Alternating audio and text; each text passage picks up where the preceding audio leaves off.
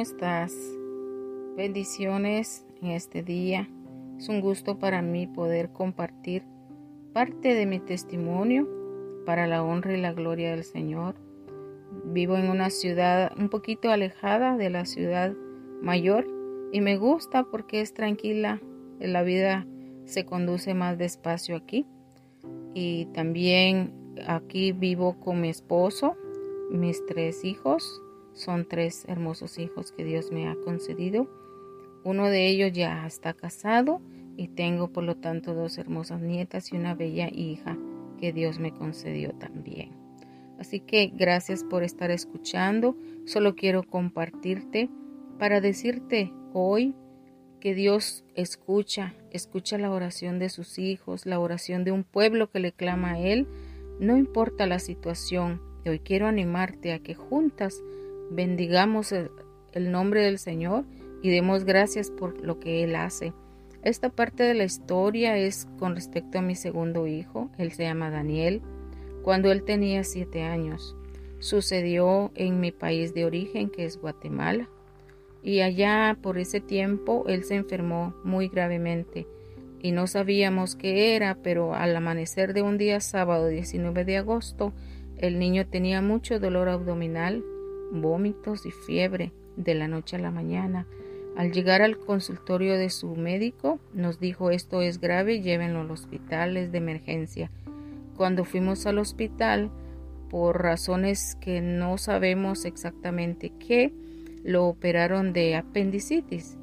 Y entonces el médico salió y nos dijo, lo siento, yo me equivoqué, el niño no tiene apendicitis, sino que es pancreatitis el cuadro se complicó más.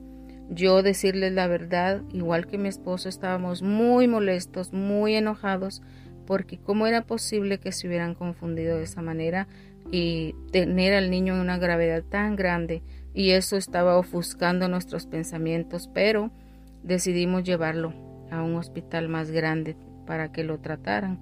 En ese hospital grande estuvimos una semana al, casi al término de esa semana tuvimos que trasladarlo a un tercer hospital porque allí no habían podido hacerle nada y solo se había agravado su condición debido al poco cuidado que, que tuvo.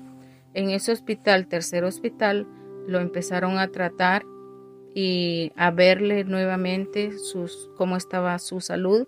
La primera operación de apendicitis se había infectado y seguía peor con el páncreas porque estaba sangrando internamente. Era una pancreatitis hemorrágica. El doctor que lo vio nos dijo, les voy a ser sinceros, el niño tiene en este momento 5% de probabilidad de que viva. Y si ustedes desean hacerlo, intervenirlo con nosotros, podemos hacerlo, pero esa es la condición. Y dijimos, sí, hágalo, hágalo todo lo que tiene que hacer y entonces empezó un proceso bastante diferente allí, porque sí lo atendieron luego, pero humanamente ellos no podían hacer mucho. En ese tiempo llegaron por esos días como cinco pacientes con la misma condición de pancreatitis hemorrágico y fallecieron.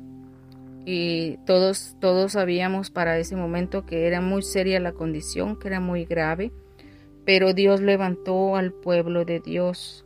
Pusimos en oración a, nuestro Hijo, Dios levantó un pueblo tan hermoso que para la honra y la gloria del Señor es como les digo, así es como Dios escucha las oraciones de un pueblo. El niño no mejoró luego, porque Dios tenía también un proceso. Saben que en todas las situaciones que pasamos, Dios también tiene un proceso. A veces queremos las cosas ya, inmediatamente, porque estamos sufriendo, porque no entendemos. Pero Dios tiene sus planes, sus propósitos. No desmayemos, no desesperemos, solamente buscarle a Él con toda fe, con toda certeza de que en medio de esa tormenta Él nos está escuchando. Y así sucedió. Después de tres meses y medio, casi cuatro, de estar en ese hospital, de estar entre la vida y la muerte, de dejar hasta el último centavo allí, el Señor quiso levantarlo, quiso restaurarlo cuando Él quiso, cuando Él pudo.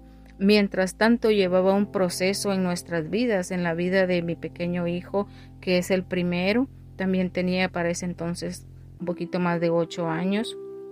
En la vida mía, en la vida de mi esposo, en la vida de toda nuestra familia. Él estaba allí trabajando, Él estaba allí supliendo toda necesidad.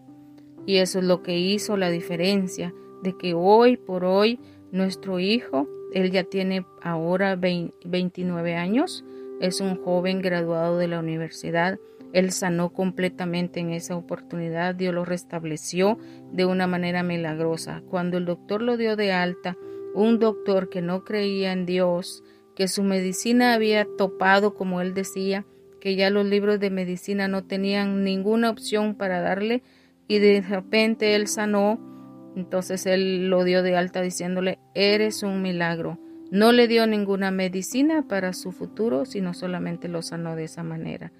Así que hoy, hoy es el día que Dios nos ha permitido compartir parte de este testimonio. Es larguísimo, te lo puedo asegurar.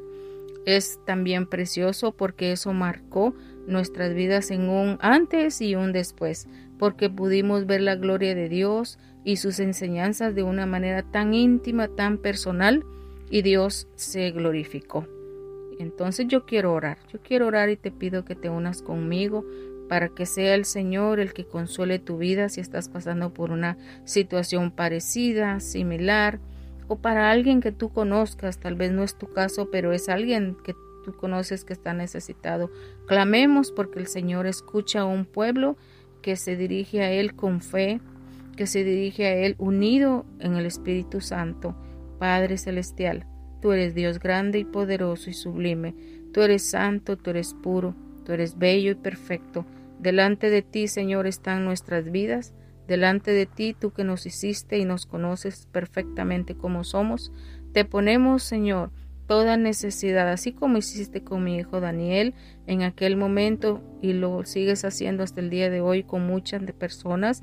Te ponemos las necesidades de esta audiencia que hoy, Señor, está desesperada algunas de esas personas, que hoy, Señor, no encuentran salida, que hoy piensan que no hay esperanza, pero en ti, Señor, hay salida, hay esperanza, hay un futuro, hay una vida plena en ti. Clamamos, Señor, cubiertas con la sangre de Jesucristo, cubiertas con toda armadura espiritual por estas necesidades. No importa la situación, no importa si ya no hay solución, no importa si hay 1% de vida, no importa. Para ti, Señor, todo es posible, lo dice tu palabra. Santo eres y de ti aprendemos y dependemos.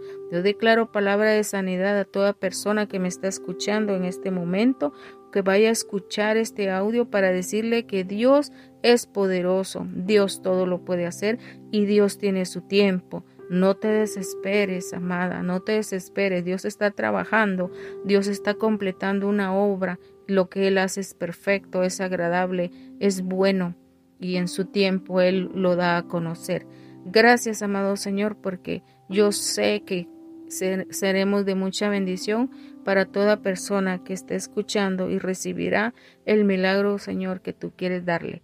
Gracias, en el nombre de Cristo Jesús oramos. Amén.